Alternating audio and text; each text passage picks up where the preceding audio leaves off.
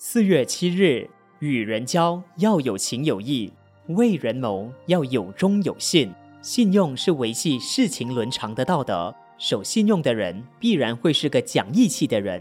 信义为立业之本，也是中国传统的美德。背信忘义则是人格操守的一大污点。信用是既经承认了的诺言，必定终生屡践之。佛教讲不妄语，就是守信用。有信用的人，绝不会信口雌黄，也不会信口开河，更不会信口胡说。而能对自己的承诺负责到底。所谓君子一言既出，驷马难追。信用是一个人成功的里程碑。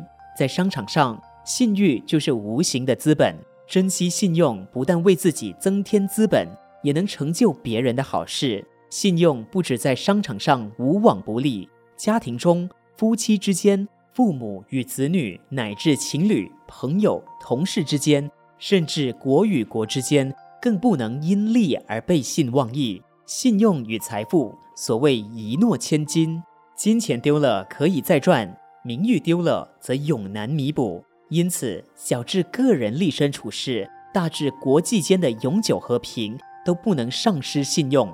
没有信用，无人何能立身于天地之间？岂能小觑乎？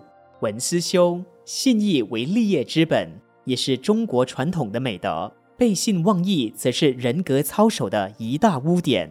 每日同一时段与您相约有声书香。